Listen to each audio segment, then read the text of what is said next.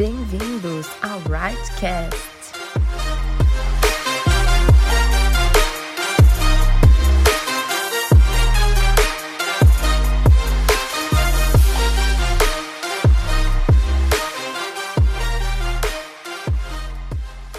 Olá pessoal, tudo bem com vocês? Eu sou Ricardo Amarante, sou um jovem de 40 anos, pouco mais de 7 anos de conversão. Sou casado com a mulher mais extraordinária que Deus possa ter dado a algum homem. É isso mesmo, Luciene Misael, minha negata. Aliás, Deus me deu uma família completa em Cristo. Essa família Misael é top demais. Todos são apaixonados por Cristo. Em especial a Noemi. Essa mãezona que cuida de todos como filho e estar perto dela é um privilégio.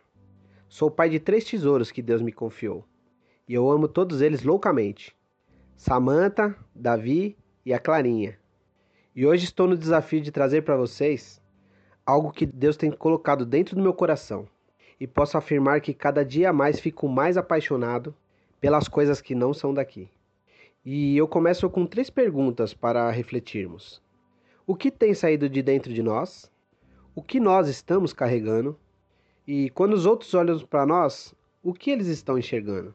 Na segunda carta aos Coríntios, no capítulo 3, versículos 2 e 3, diz o seguinte: Vocês são a nossa carta, escrita em nosso coração, conhecida e lida por todos. Vocês demonstram que são uma carta de Cristo, resultado do nosso ministério, escrita não com tinta, mas com o Espírito do Deus vivo, não em tábuas de pedra, mas em tábuas de coração humano. O que podemos trazer em cima dessa carta de amor? Aos Coríntios, onde Paulo nos coloca como uma carta viva escrita por Deus. Primeiro, que o sofrimento por Jesus traz cura e salvação para nós, que somos forçados a confiar totalmente em Deus, acreditar que eu, você e suas orações são parte da operação de resgate de outras vidas, assim como também nós fomos resgatados, que temos a marca do sim de Jesus, do grande amém, que foi colocado o sim dentro de nós certificando-nos em Cristo, que pelo seu Espírito ele nos marcou, com sua eterna garantia, que precisamos nos responsabilizar pela saúde do corpo Nossos julgamentos muitas vezes vão nos levar ao caminho contrário de tudo aquilo que Jesus tem nos ensinado, partindo do princípio que não cabe a nós julgar, mas sim perdoar e amar. Dessa forma, não estaremos dando uma vantagem a Satanás sobre nós, pois essa é a intenção do inimigo de Deus com seus caminhos dissimulados. Em Cristo, Deus nos leva de lugar em lugar, num desfile de vitória perpétua, que por meio de nós ele traz o conhecimento de Cristo. Onde quer que estivermos, as pessoas precisam aspirar o excelente perfume desse conhecimento. Por causa de Cristo, exalamos uma doce fragrância, que sobe até Deus e é reconhecida por aqueles que trilham o caminho da salvação. Exalamos um aroma com agradável cheiro de vida, mas para aqueles que estão no caminho da destruição, nos tratam mais como se exalássemos um cheiro desagradável de cadáver. Forte isso, né, pessoal? Mas é verdade. É uma responsabilidade que devemos assumir diariamente. Não adulterar a palavra que recebemos de Deus, da maneira mais honesta possível. Falando dessa forma, parece até que estamos nos promovendo, né? Nos recomendando, insistindo em nossas credenciais como se fosse melhor do que os outros, só porque buscamos a face de Deus. Mas é claro que não. Nós precisamos ser em todo momento uma carta de recomendação que Cristo tem deixado por toda a humanidade. Uma única carta. Para isso não dá para perder mais tempo, se acomodando com um cristianismo raso.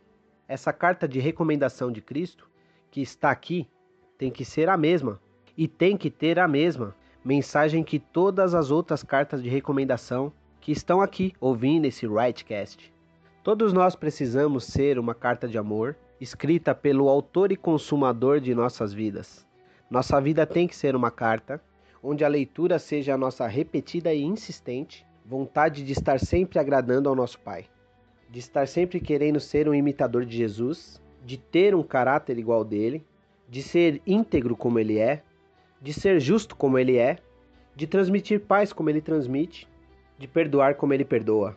Nossa vida precisa ser uma pregação daquilo que Jesus faz, com aqueles que deixam ele entrar e fazer morada. Somos cartas vivas de Cristo, escrita para Deus. Ninguém, por esforço humano, pode se tornar uma carta dessa. Só Deus pode escrever uma carta assim, porque é uma carta que age em sintonia com o próprio Pai.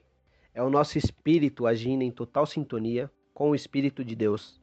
No governo da carne existia um véu entre a luz resplandecente da face de Deus e o homem. Nós, porém, fazemos parte do governo do Espírito e por isso fazemos parte de uma aliança eterna. Precisamos sempre nos lembrar de que a morte não é o fim. Hoje, infelizmente, muitas pessoas estão tão preocupadas com o cenário atual, tão desesperadas com o amanhã, que estão mais com medo de morrer do que perder a vida eterna. Lembre-se de que quando este corpo se desfizer e deixarmos essa habitação atual, o que está por vir é algo totalmente incomparável com o que vivemos até hoje.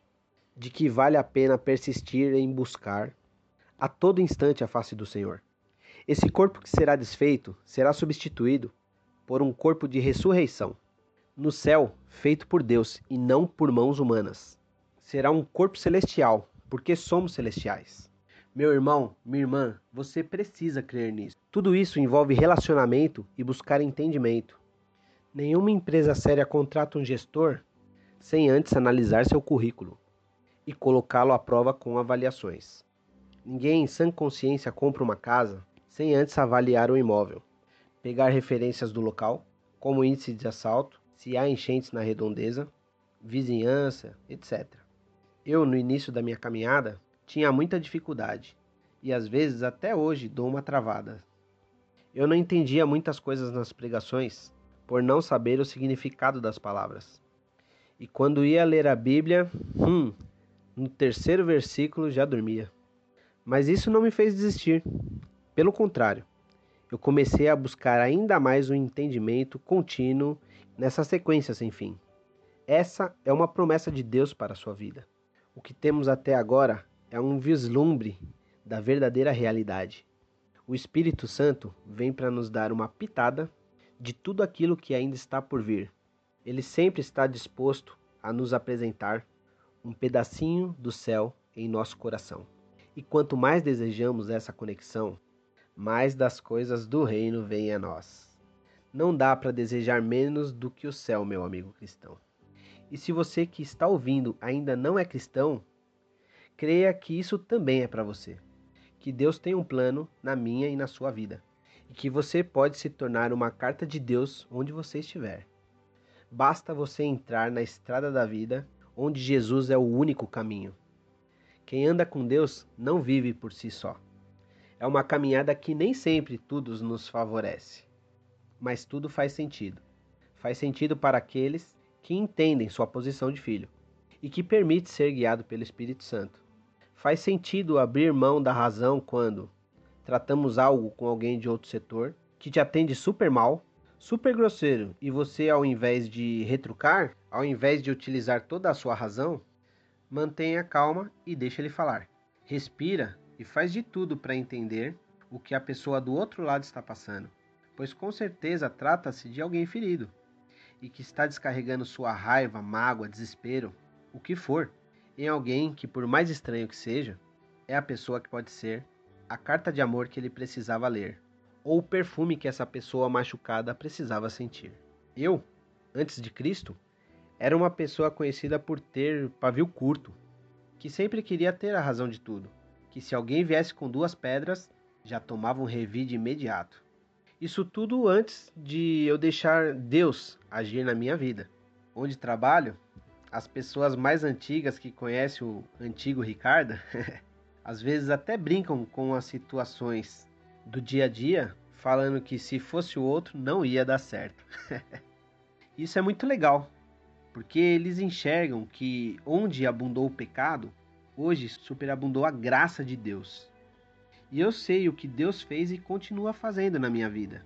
E digo para vocês que é algo espetacular. Eu atrapalhei muito os planos dele na minha vida e agora faço de tudo para ele não ter que recalcular a rota novamente. Portanto, aproveite cada oportunidade que Deus tem colocado na sua mão.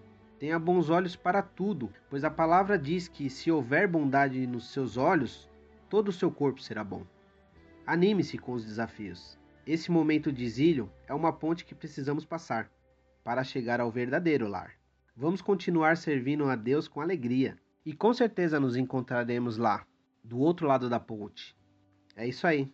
Deus abençoe a todos. Se você foi abençoado com esta palavra, curta, compartilhe e siga-nos no Instagram, arroba renovadayang, arroba. A gente se vê na próxima terça em mais um episódio do Rightcast.